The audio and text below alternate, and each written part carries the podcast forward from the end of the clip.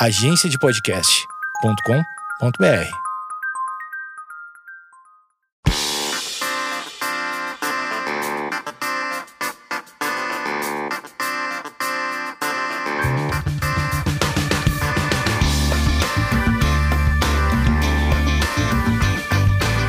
Esquizofrenóias no ar e nessa semana eu recebo ele. Agora eu tenho uma segunda chance de acertar a pronúncia do sobrenome dele, mas eu já esqueci. Rick, como se pronuncia o seu nome? Rick Hiraoka. Rick Hiraoka, ele que é jornalista, trabalha com entretenimentos, redes sociais, um cara multimídia. Meu amigo pessoal, a, a gente. Eu, eu, já comecei a gravar esse programa e não tava gravando. E, e, a gente teve. Chegou à conclusão que a gente se conhece há mais de 10 anos. E, e mais ou menos é, tem uma coincidência com o interesse do Rick para com o assunto da saúde mental. É, é, é uma coisa recente, daqui a pouco ele vai falar mais, mas é, o Rick já começou a falar e eu ai, não gravei, ai, tô me sentindo horrível. O Rick já faz terapia há 10 anos. A sua primeira terapeuta foi tudo bem, já deu match no primeiro encontro, sem dificuldades. Sim, foi. É, enfim, eu sempre tive interesse né, por psicologia, por psicanálise. Eu gosto de. Sempre li muito sobre o comportamento humano, sempre tive uma curiosidade sobre é, as pessoas, sobre o comportamento. Quando eu digo curiosidade sobre pessoas, não é aquela coisa TV fama, mas enfim, é uma coisa mais profunda, não, tô, não é aqui o momento caras, e eu sempre quis fazer é, análise, sempre quis fazer terapia, enfim, mas levei um tempo para conseguir, porque até mesmo não é algo acessível, né? Não é, infelizmente, ainda não é algo acessível. Quando eu consegui ser contratado como repórter e deixei de ser estagiário, comecei a pagar a terapia para mim. Um belo investimento. Era um investimento, total. Eu sempre vi como um investimento e tal. E queria entender o que era isso, como era falar sobre si e se conhecer, todo esse processo e tal. E logo na primeira eu tive muita sorte de acertar, porque nem sempre acontece isso, e foi uma coisa que a minha primeira psicóloga falou, a minha primeira terapeuta falou, que era, olha, pode ser que não dê certo entre nós e tá tudo bem, não é um problema meu, eu não, não serei uma má profissional por isso, você não é um mau paciente por isso, mas é que não deu uma liga, não rolou. E também não é um problema da, com a linha, né? Porque às vezes as pessoas falam, não gosto disso, não gosto de Lacan por isso. Não, não, não funciona. É, tem a ver também com com a pessoa. Agora, no meio da sua resposta, me veio uma pergunta. Você ainda não tinha um diagnóstico, e isso é muito curioso,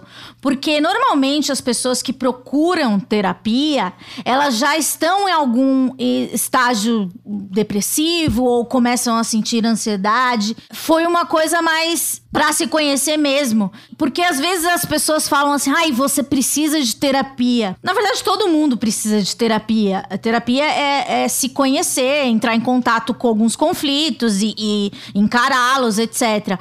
É, você, mesmo sem ter um, uma coisa, um diagnóstico, um sofrimento mais é, medicável, você foi até a terapia. Mas justo pela sua curiosidade, né? Sim, eu queria me conhecer eu queria ter domínio sobre mim. Eu tinha essa, digamos, necessidade, assim. É, eu via muito como uma, uma ferramenta para... Eu tenho uma coisa que eu fui entendendo na terapia, eu tenho uma questão com controle, né? Então, hum. hoje eu sei que eu fui muito procurar a, a análise para me conhecer, porque eu queria, me, enfim, conhecimento eu vou conseguir me controlar e, e, e, me dominar de uma maneira mais ampla. Mas na época, isso 2011, eu não tive nada, não tinha nada muito claro. Era mais um desejo mesmo de me aprofundar em mim, de entender exatamente o que era essa questão da análise, de você falar sobre si mesmo, de ter insights, entender esse processo, porque é algo que você precisa estar muito aberto, né? É curioso porque quando a gente começa, a gente tem um espaço para falar sobre si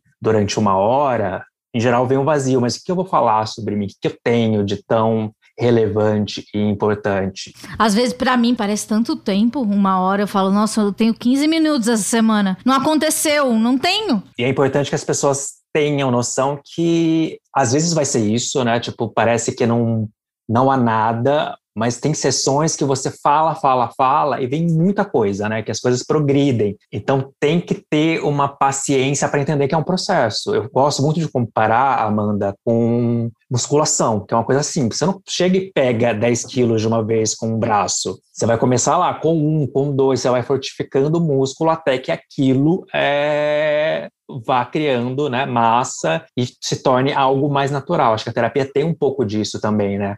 Tem um momento ali que você sente que está um pouco mais estagnado, mas depois dá uns saltos, mas é, é, é importante. Eu acho que da mesma forma que a gente reserva o tempo diário para fazer exercício ou semanal, a gente precisa ter esse tempo para a gente, porque no fundo também é saúde. Eu acho que as pessoas ainda não entendem isso, né? Quando você fala de as pessoas precisam, você falou, ai, que é muito comum alguém falar, ai, fulano precisa de terapia. Eu gosto de falar que as pessoas merecem terapia.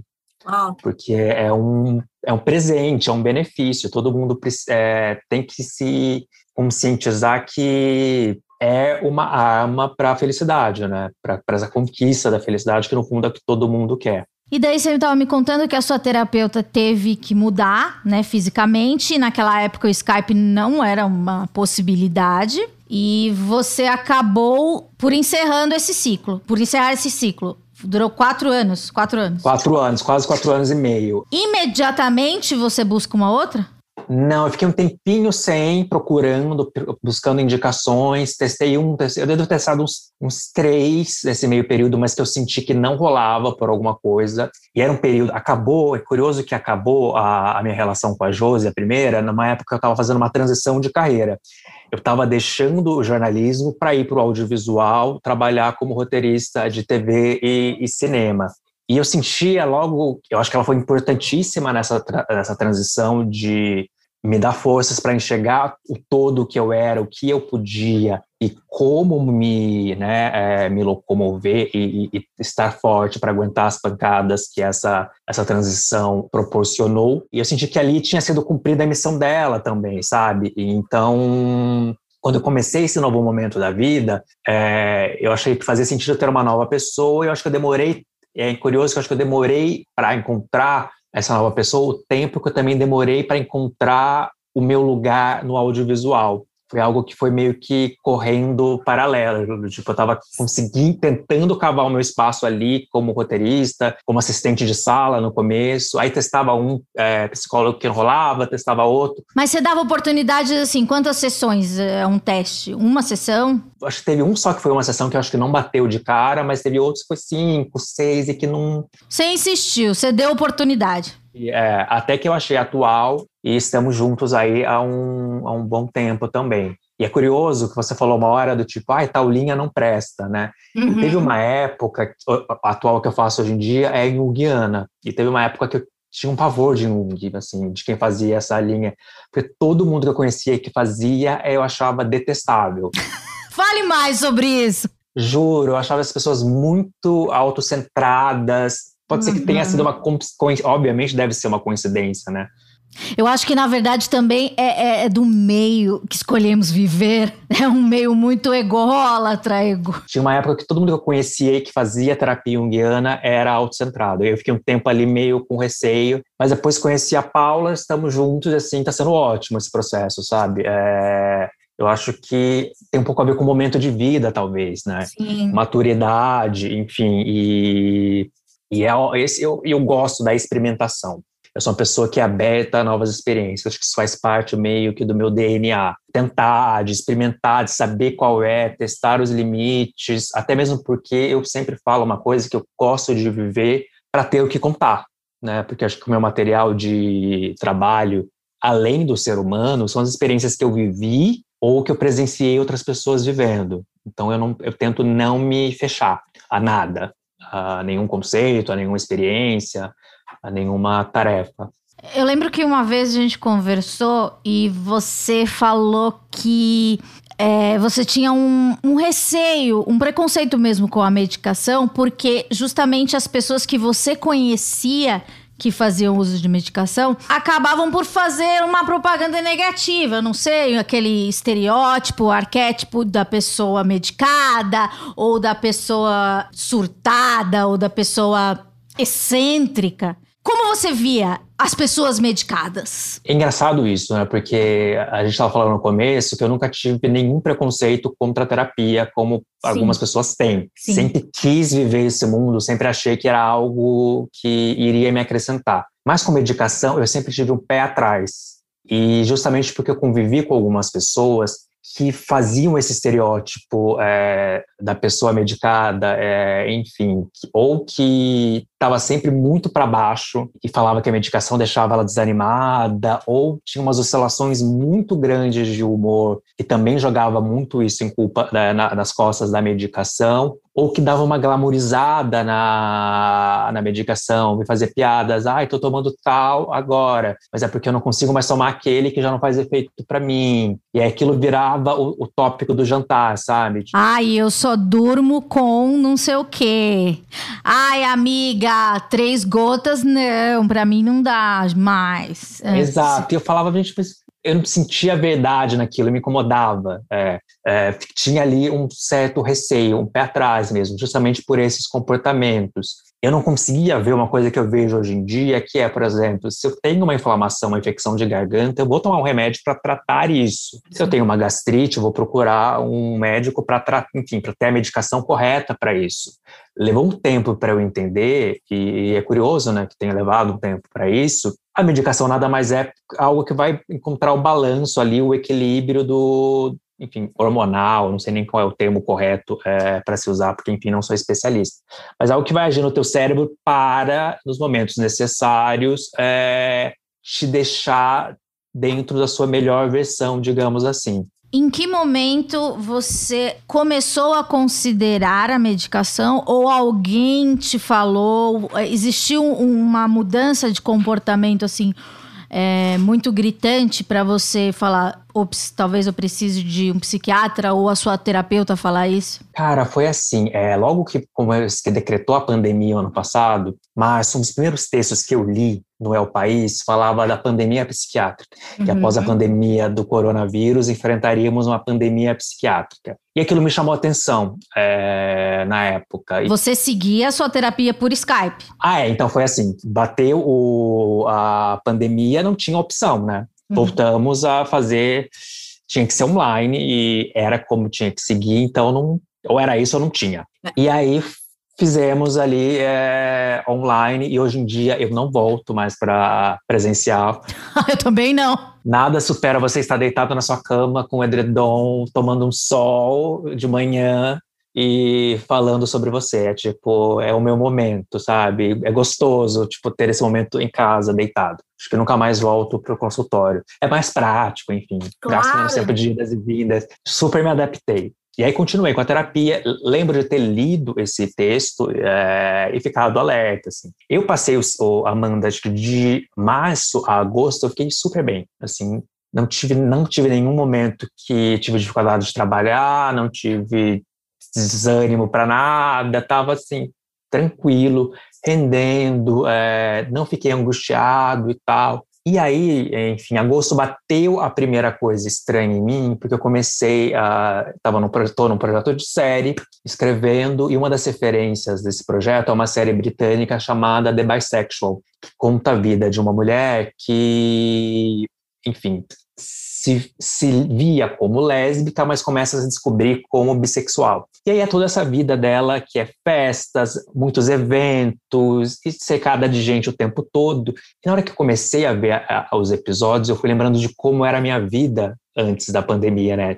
Eu tinha uma vida social muito ativa, eu ia Sim. muito para festas. Rick é uma das pessoas que eu mais encontrava em evento e ele sempre me salvava, porque eu sempre muito avulsa, eu e Vinícius, a gente dava uma coladinha no Rick, porque já dava assim um conforto. Né? Ai, uma pessoa conhecida na festa. E o Rick é muito popular, gente. Saibam que ele conhece todas as pessoas do rolê. E eu gostei, essa era uma coisa que eu gostava, né? Porque, mais uma Sim. vez, é, viver e conhecer gente é um pouco do do que é a minha paixão e um pouco do que eu uso no trabalho. E ali me acendeu uma coisa do tipo, cara, quando eu vou ter isso de volta? É... E me bateu uma angústia pela primeira vez e achei estranho, mas estava bem. Era, mas era uma sensação ruim, não era uma saudade, uma nostalgia. Não, não era uma saudade, uma nostalgia, era uma falta que eu não tinha sentido ainda. Foi uma angústia, pela primeira vez eu me vi angustiado Mas tá, ok. Falamos na terapia e tal. Foi passando as semanas, eu fui me percebendo cada vez mais irritado por coisas muito simples. Depois de anos, eu voltei, voltei a ter problemas para dormir. Tipo, eu tava dormindo, sei lá, três horas por noite, quatro horas por Nossa. noite, que era algo que não, acontece, não acontecia mais comigo. É, há muito tempo que eu não dormia tão pouco. E, e, aquilo foi me afetando, uma coisa vai levando a outra. E aí eu comecei a falar na, na, na terapia, Paulo, eu acho que estou pensando em procurar um psiquiatra, acho que a terapia não está me ajudando, não está dando conta mais de, hum. de, de tudo. E só um adendo, eu estava fazendo terapia, mas também estava fazendo outras coisas como malhar todo dia, tomar o sol, tipo, Sim. durante a pandemia eu malhei sete vezes por dia, pelo menos uma hora e meia é, por dia, né? Então, tipo, era, enfim, estava ali ativo, não estava prostrado nem nada. Não me via depressivo, enfim. O seu lance era irritação? É... Irritação, ansiedade, não consegui dormir e fui amadurecendo a ideia. Em nenhum momento ela falou para mim, vai. Quando eu falei que tinha tomado a decisão, ela falou: olha, se você se sente maduro, essa ideia está madura na sua cabeça, aconselho então você aí. Ó, eu acho, achei uma coisa interessante que você foi muito rápido na sua, no seu, na sua autoanálise do que pode ter sido o seu gatilho, né? Que foi a série. Porque uma pessoa que não frequenta a terapia há tantos anos demoraria muito tempo ou nunca entenderia que isso pode ter sido o, o, o inicial do, da, da sua sensação. Então, acho que vale aí para quem ainda não acredita na terapia, ainda não deu chance à terapia, para entender que são coisas práticas que a gente. São, são coisas que a gente bota em prática sem saber que é um conceito é, da terapia. E daí você. Ela, ela falou: se você. Sua psicóloga disse: se você se, sentir, se sentiu pronto, pode ir, vamos lá. E, vamos e daí, lá, daí... vou te indicar alguns nomes. E só, mas só complementando uma ideia que você falou, de tipo, eu ter, é, eu ter percebido é muito um efeito de 10 anos de terapia, né? De você. Sim. Parece que não, mas você vai se conhecendo, né? Tipo, uhum. é, porque o processo, como a gente estava falando antes, é muito, você não, não é tão visível e tão palpável, mas uma hora você saca, você, tipo, você entende que é, é muito doido. Porque uma outra pessoa, ó, poderia acontecer assim, acontecer assim, se você não tivesse é, a terapia na sua bagagem, você ia notar que só que você tá irritado, mas por quê?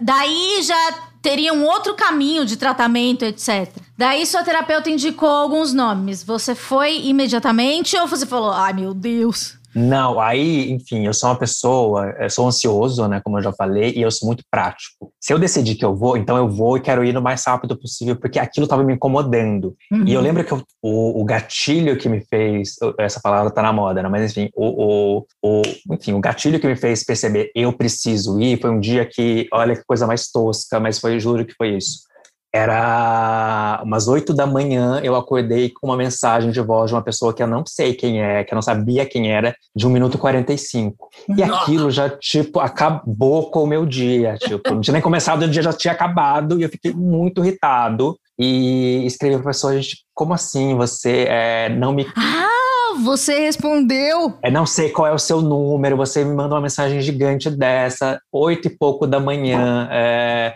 sabe? Que falta de educação. Mas assim, eu descasquei em cima da pessoa. Gente! Que era algo que eu não faria normalmente. Não, Rick sempre é elegantérrimo. Nunca altera o tom de voz. Exato. E é, na hora que eu me vi ah, naquela situação do tipo, fora de controle por uma coisa tão simples, foi o que eu falei, tipo, não, é, essa irritação não é normal. Não é só dormir pouco, não é só o calor que me incomoda, porque estava muito quente naquela época, já era ali outubro, eu falei não isso não, tô normal eu não tô eu não tô no meu estado é, enfim é, mas é, na minha melhor versão preciso de uma ajuda e aí falei com a, com a terapeuta ela me indicou alguns nomes e fui assim fui no vou ser honesto fui no primeiro que conseguia me atender porque eu queria resolver aquilo ah. né, eu, eu tava ali eu não hesitei eu, tipo eu não fiquei ai vou não vou eu não eu falei vou e vou resolver esse negócio porque quero estar bem Uhum. O meu compromisso comigo mesmo é estar bem e tudo bem. E, e aí fui. É, enfim, tivemos uma longa conversa, eu e ela. É, foi uma consulta online, né? Porque eu estava evitando sair e tal. E fez o diagnóstico, passou os remédios, mas tem uma coisa que, que eles falam que aí me assustou, que eu não sabia, é, que é aquilo, tipo, ó, pode ter uma piora no começo para depois melhorar, né? Pode Uhum. ser que nos primeiros 15 dias as coisas piorem muito, mas não Uhum. para, porque depois estabiliza. Isso faz muita gente parar e demonizar a, a, a- a psiquiatria. É. E aí, enfim, conversei com um amigo que já tinha tomado, ela me receitou um antidepressivo barra ansiolítico e um moderador de humor. É, Tá. Conversei com um amigo que já tinha tomado isso e ele falou: Nossa, para mim foi horrível os começos. E foi muito difícil, é, muito pesado, achei que não fosse aguentar, mas depois melhora, não para. E aí eu já fui ficando mais tenso. Mas falei, cara, não tenho o que fazer. Vou tomar. E vou seguir tal qual o, o planejamento dela. E tudo aquilo, ela deu uma dose baixa, imagina. Exato, não. É, Não, foi tipo uma dose baixa, para depois você ir acostumando e chegar numa dose que é o ideal e tal. E aí tomei um dia, ok. Eu falei, ah, não vai dar no primeiro dia. O segundo, nada. O terceiro, nada. O quarto, nada. Eu falei, gente. Não tá batendo. E passei esse período de duas semanas sem nada, graças a Deus. Tipo, Ah, você não teve, que bom. tive nada, assim, nenhuma reação, nada, tipo, não senti piora, pelo contrário, depois de uns 10 dias já fui me sentindo melhor e começou a rolar. Só que é, eu sou uma pessoa que fala muito do que eu falo, eu não tenho, eu não tenho essa vergonha de falar, né? Como eu falo que faço terapia, é, aí comentei com as pessoas, ai, fui no psiquiatra e tal, e as pessoas te olham estranho, né? Foi até que surgiu a ideia do nosso papo de falar do armário psiquiátrico, que é isso, de Sim. não ter vergonha e querer expor e, e falar que é necessário procurar um psiquiatra em alguns momentos da vida, porque, enfim, é um problema de saúde, todo mundo quer estar bem. E as pessoas, quando eu falava de remédio, que tava, enfim, eu tinha passado por isso, estava tomando remédio, a primeira reação delas, ai, mas não entra nessa, tipo, Ah. vai fazer um esporte, faz uma yoga. Isso dá uma raiva, porque desencoraja a gente. Porque a gente, a gente espera que o nosso amigo, eh, ou a pessoa que a gente fala, que ela dê uma força. Mas eu acho que se você tá ouvindo isso também e você já falou isso, ou alguém já falou isso pra você, por favor, preste atenção no que você está falando. Porque se uma pessoa tá no começo do tratamento e você fala pra ela fazer o esporte, o Rick tava fazendo esporte todos os dias. Sabe?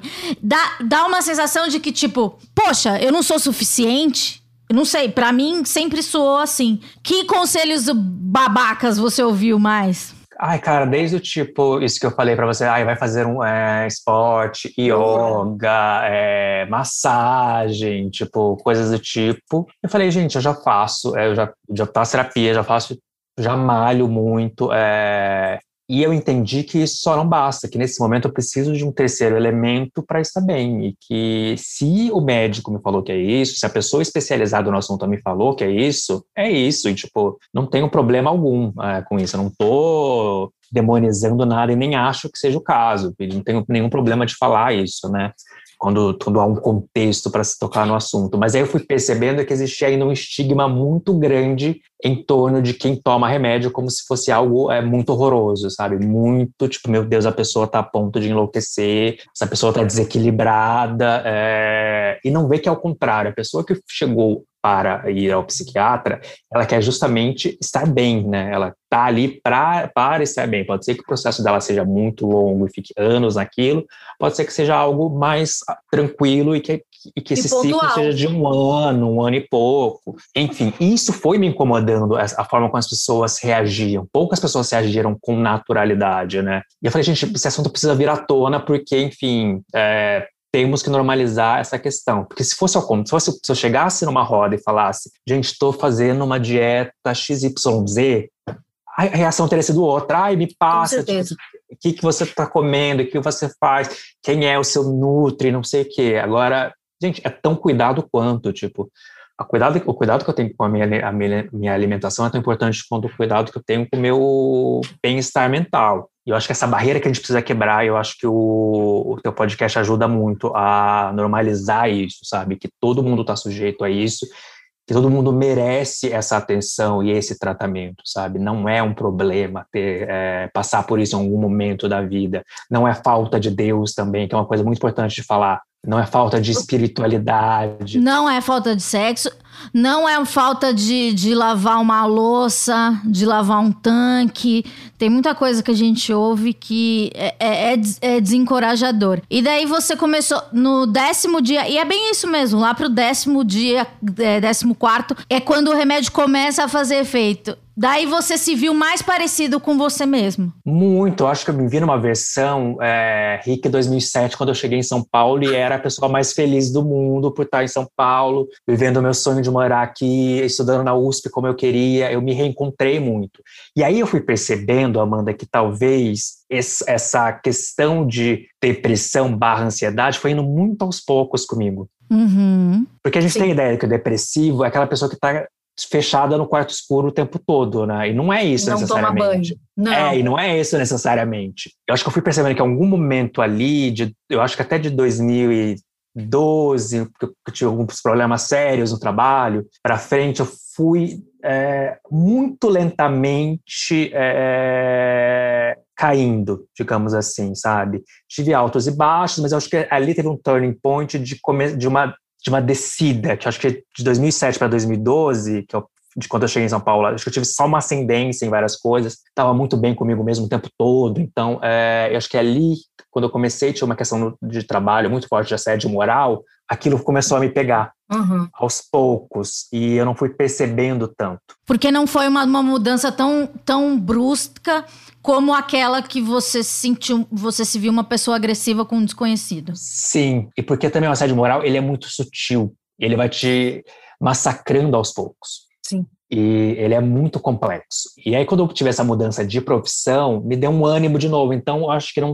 eu não consegui perceber naquele momento que talvez uhum. ali atrás eu já precisasse de uma ajuda. Certo. E aí fui vendo entre altos e baixos, até que chegou essa pandemia e, e, e me fez ver isso. E eu acho que foi ótimo, sabe? Eu tô bem, você já acertou a dose? Já acertei a dose, é, o que é isso que eu ia falar que é uma coisa importante, porque, por exemplo, como eu comentei é, no começo, eu, é, eu acertei de cara com a psicóloga, mas eu não acertei de cara com a psiquiatra. Ah, você é, mudei. Depois da segunda sessão, eu mudei.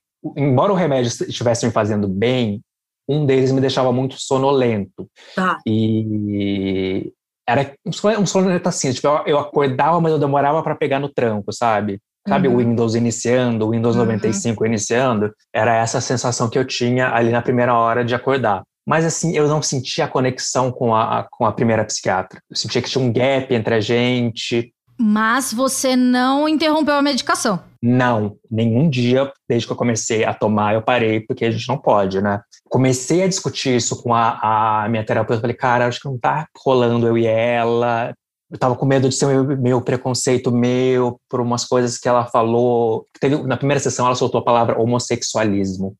Isso me incomodou demais. Mas quantos anos ela tem? Quando ela, ela é uma senhorinha? É, 40. E ah. aí ficou 40 e poucos, deve ter. E eu, como gay, aquilo gritou para mim, né? E eu falei, uhum. será que foi um ato falho? Vou reconsiderar, não vou. É, fiquei nessa dúvida, mas dei mais uma chance para segunda, para segunda consulta. Um mês depois, você foi em quanto tempo?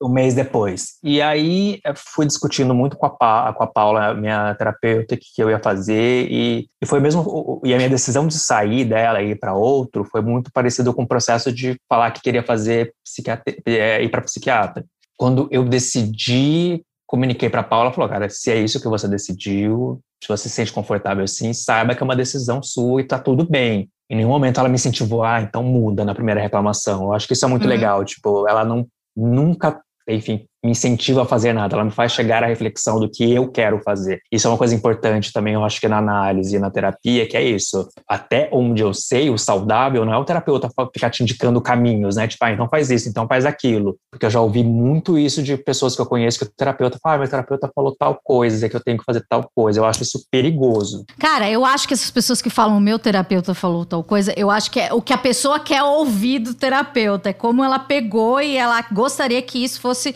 é, esse conselho fosse dado. Mas eu acho que é isso. A, a, terapia também é isso. É mais perguntas do que respostas. E as respostas você encontra no, no, no almoço ou assistindo um vídeo para o seu trabalho. E você, nossa, então é isso. Ele oferece mais, sei lá, uma amplitude de pensamento. É, te deixa mais, mais crítico, né? Mais, é, mais atento, consciente. Daí você foi Aí falei, cara, não vai rolar. Falei, Paula, vou mudar. E aí, olha que coisa louca. Um dia eu tava no Twitter, vi um, um retweet de um cara que era um psiquiatra que, que era voluntário ali na Casa 1, aquele centro que abriga uhum. jovens LGBTQIA+, que, né, enfim, são expulsos de casa. E eu olhei para o perfil dele, vasculhei, eu falei, cara, acho que é ele. E aí entrei em contato, falei, olha, é, vi que você faz um trabalho com LGBTQIA a mais, queria entender aí, né, como que você atende e tal, porque estou num processo de, de atendimento psiquiátrico, mas não estou me sentindo confortável com a, a minha atual e estou a fim de fazer uma mudança. Batemos um papo e estamos juntos desde então. Eu acho que tem uma coisa com o atual, que é o Bruno, que é um. E o Bruno é um membro também da comunidade LGBTQIA. Acho que ele tem uma sensibilidade ao falar e te dá muito uma liberdade de agir. Porque uma coisa que me incomodou na antiga, ela queria me ver todo mês. E eu não me sentia, eu não sentia necessidade de vê-la todo mês. Porque eu tava, porque assim, eu, eu reagi bem desde o começo, sabe? Então eu tava me sentindo, eu não queria me sentir preso a ela. Eu tava me sentindo de certa forma que ela queria me prender. E com o Bruno não, eu senti que eu fico mais que tem uma coisa de tranquilidade ali na nossa relação, de se falar às vezes por WhatsApp, pinta alguma dúvida. Isso é importante, ter o WhatsApp do seu profissional. É, do, do, às vezes as pessoas é, também têm dúvidas sobre isso. Ah, mas aí eu vou encontrar a pessoa uma vez por mês, uma vez a cada três meses.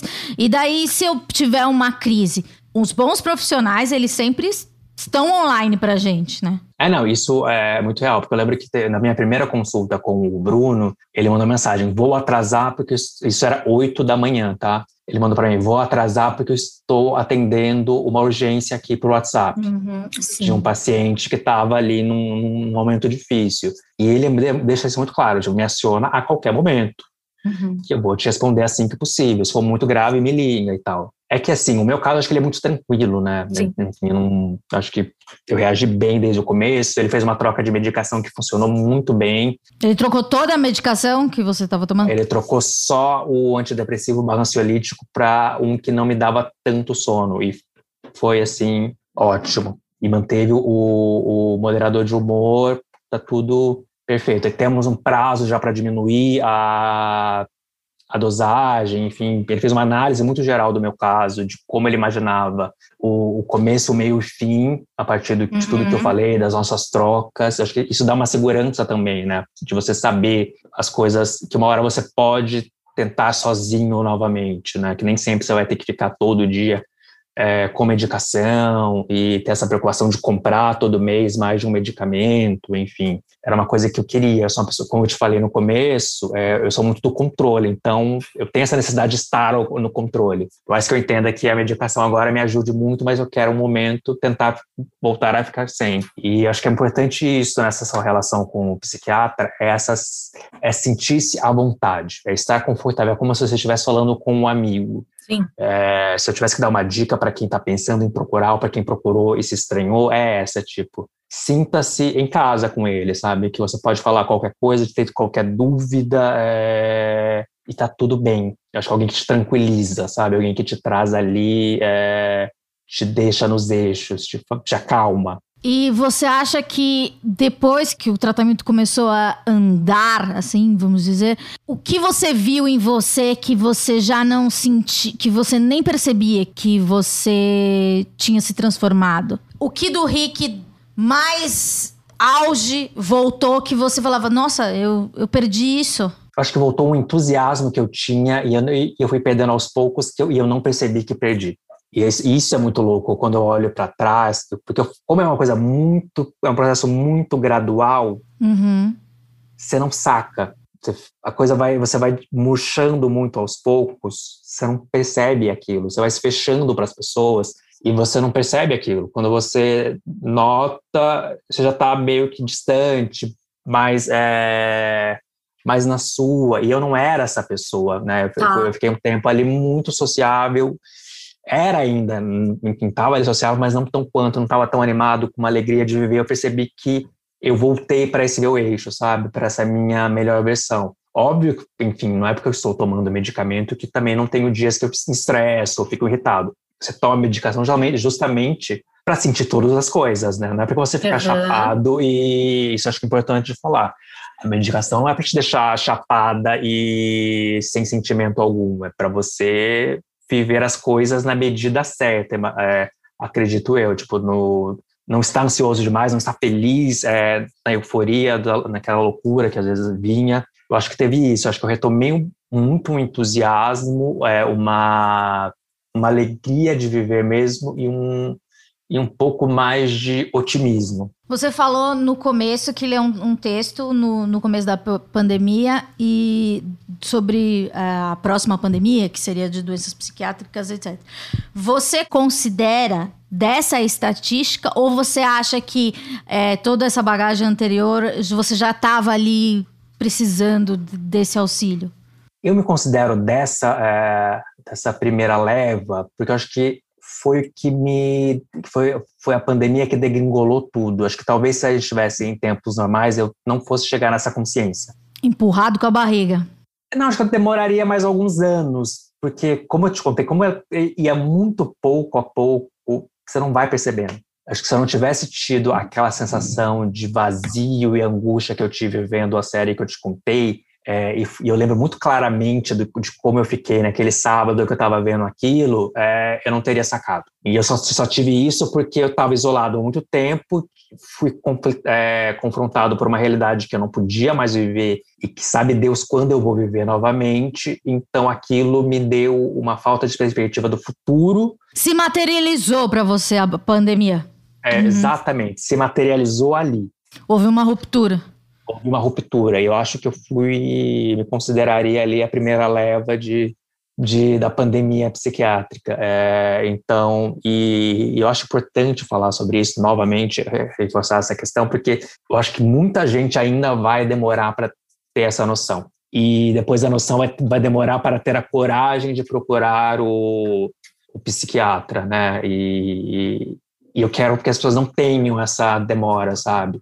Sim. Quanto antes você procura, quanto antes você encontra a pessoa correta. E quanto antes você identifica, né, em você. É, a gente até já conversou isso na vida real, sobre isso na vida real, que é como abordar se é, você está notando que seu amigo está passando por algum momento, é, seja de irritação, seja de tristeza, seja de angústia, seja de não responder, é, e você quer ajudar. É, o que você é, diria para uma pessoa que quer ajudar um amigo e o que você gostaria que tivessem feito por você? Engraçado, eu acho que ninguém poderia ter feito nada por mim porque eu não demonstrei. Porque como eu não tive esse momento muito de me fechar mesmo, de, de me isolar de todo mundo, porque eu continuava uhum. respondendo todas as, a, as, as mensagens no WhatsApp, postando nas redes sociais, então para quem está vendo de fora, tá tudo bem. E como eu também, tirando o caso da mensagem de 1 minuto e 45 que eu explodi com a pessoa com a desconhecida, com a desconhecida. Você chegou a ouvir essa mensagem? Eu não ouvi essa mensagem. Meu Deus! E se fosse uma proposta de emprego em Hollywood?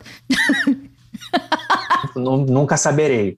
E, e arquivei, assim, para não encontrar de tanta raiva que eu fiquei. Tirando essa pessoa que escutou de mim, o resto eu me controlava bem, né, para não demonstrar irritação. Mas você não queria. É, é, é que assim, a gente está em isolamento, né? Então é, fica mais difícil né? Mas normalmente, assim, as pessoas não querem parecer fracos ou não querem se parecer frágeis. Em algum momento, assim, alguma conversa sua é, com a Heloísa, você não quis parecer, parecer mais é, precisando de ajuda ou mais irritado, alguma coisa. Você se podou, você se editou. Eu acho que tem uma coisa que é muito minha, e aí vai ser antes da pandemia, que, a, que aquela eu, a sensação de não trazer preocupação para o outro, não quero incomodar ninguém, sabe? Hum eu tenho essa questão de, ai, não vou falar essa pessoa porque eu não quero incomodar essa pessoa com problema. Embora eu seja justamente o oposto, tipo, eu sempre estou muito disposto a ouvir as pessoas. Mas Você é canceriano. É, o meu é menor, do tipo, ah, isso aqui eu vou resolver sozinho, eu não quero... Eu acho que eu tenho, uma, eu tenho essa questão de me mostrar vulnerável desde sempre, isso já é da vida, e eu acho que não, não piorou com a pandemia, então acho que é difícil que a pessoa perceba, né? Mas é óbvio que é sempre legal que quando alguém te manda uma mensagem, ai, tá tudo bem com você, enfim, sabe aquela mensagem desinteressada. Mas daí se eu mandasse para você uma mensagem, aí, Rick, tudo bem? Você ia falar que tava? Não, engraçado que eu acho que com você eu falar, é porque eu pensei em falar, porque eu vou falar com a Amanda, fiquei o tempo pensando, vou falar com a Amanda para saber dos remédios. Fico chateada, eu fiquei chateada porque você não falou comigo. Eu falei depois já, né? Falou depois, aham. Uhum.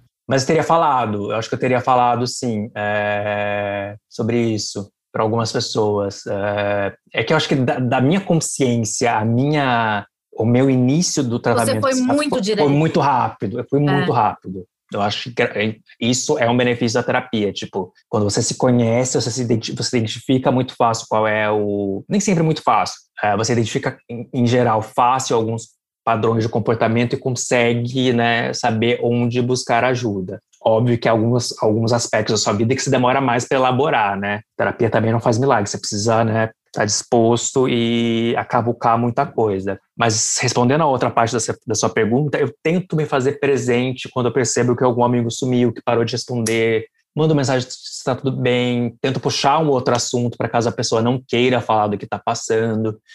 Porque como a gente está falando muito pelo virtual, por mensagem de voz, por texto, você perde um pouco do, da capacidade de interpretar o outro, né? De, de ver um, uma feição do rosto traindo aquilo que a voz está falando. Então é, é difícil. O que eu tento fazer mesmo é estar tá presente através de mensagens, redes sociais, comentando as coisas, é, mostrar que eu estou ali. Em alguns casos, até claramente, se você precisar de alguma coisa, estou aqui, podemos conversar a qualquer momento, não tem problema algum. Você acha que depois que você saiu desse segundo armário, que é o do, do tomo medicação, as pessoas se abriram com você sobre esse assunto?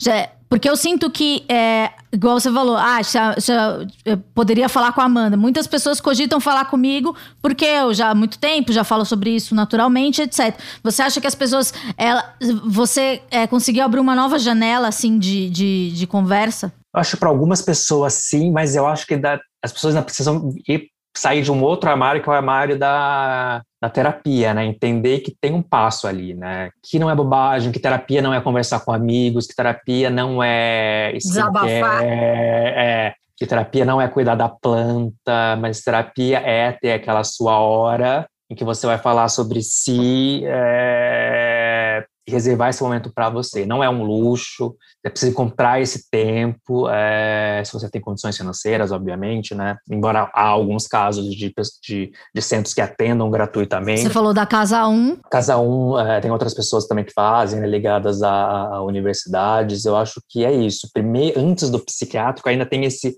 ainda é engraçado que ainda tem uma luta muito grande para desmistificar a psicanálise, a terapia e todo esse, esse setor, né? Acho que ainda temos essa, essa luta antes da, da, da psiquiatria, que é um segundo passo, porque uma sensação que eu tenho que as, que as pessoas que pulam da vida, entre aspas, comum para a psiquiatria, elas acham que só remédio vai resolver, e não é só remédio que resolve, né?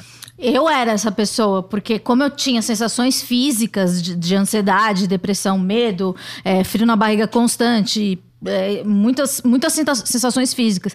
Então, é, em algum momento, com 16 anos, eu fui, eu já, eu já, fazia terapia, mas eu não gostava. Fui, fui até a psiquiatria me, me falaram: olha, você tem isso, isso e isso, e esse remédio vai tirar o seu frio da barriga. Então, por anos, eu fiquei achando que era, a, a, minha doença era física, né? E até que eu tive uma ou precisei ter uma outra crise grave pra fazer terapia. Então eu fui ao contrário, né? Tipo, as pessoas vão primeiro para terapia. Eu acho que eu perdi tempo, mas eu acho que já já tô há 10 anos, então já já recuperei esse tempo. Mas é, a terapia, sim, é, eu acho que quando as pessoas falam você precisa de terapia, ou aqueles memes, eu faço terapia para as pessoas que não fazem terapia. Todo mundo tem que fazer terapia, assim, sabe? Infelizmente a gente não tem é, o, o, a gente. É, é, uma, é um artigo de luxo, mas. É, se, se for é, possível, acho que cogitar essa possibilidade é, é uma coisa importante para você, porque só você vai se beneficiar, não é para os outros. Também os outros também se beneficiam, mas é, você se beneficia da terapia, né? A, já a medicação, acho que as pessoas que acham a terapia uma instância absurda, acham que a medicação é aquilo que a gente falou no começo.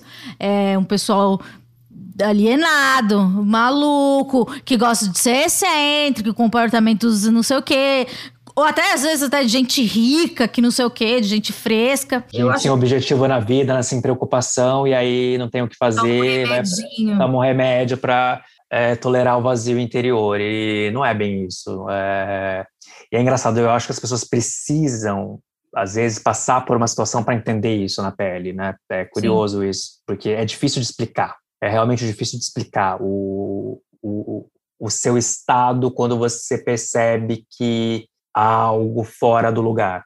É uma coisa muito complexa é de, de, de, de traduzir em palavras, porque é uma sensação muito única e é um desconforto de estar em si, só vivendo para saber. Então, eu acho que quando você investe na terapia, é, você está investindo no, na, na sua maior ferramenta, no seu maior patrimônio, que é você.